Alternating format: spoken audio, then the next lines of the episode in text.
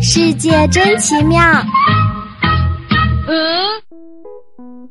十六岁的时候，列文虎克在一家杂货铺里当学徒。杂货铺隔壁有一家眼镜店，列文虎克经常去那里和眼镜工匠们聊天儿，向他们学习磨制放大镜。学徒生涯结束后，列文虎克回到了家乡，也开了一家杂货店，但他还是像着了魔似的喜欢磨镜片。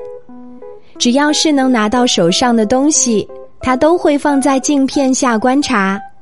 后来，他磨制的放大镜越来越精细，甚至能把物体放大三百倍。有一天下过雨之后，他取来一点雨水放到镜片下，眯起一只眼睛仔细观察。突然，列文虎克惊喜的大叫起来：“啊！雨水里有好多小动物呢！”就这样，他发现了一个人们用肉眼看不见的小人国。在这个世界里，生存着各种各样的小生物，有的像小小的圆点儿，有的像弯弯的曲线，有的身上长着细毛，有的身后拖着尾巴。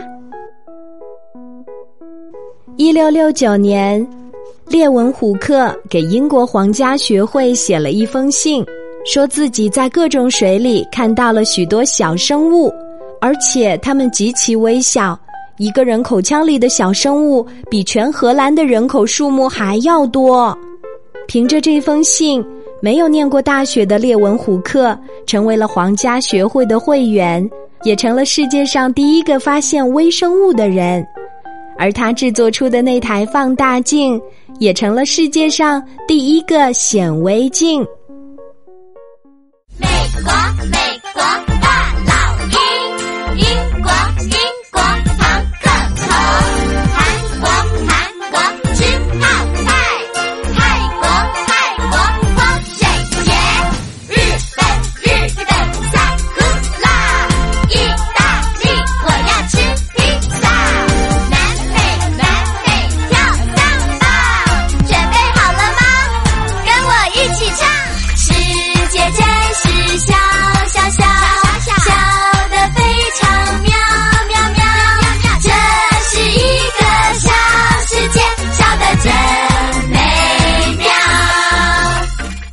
世界真奇妙。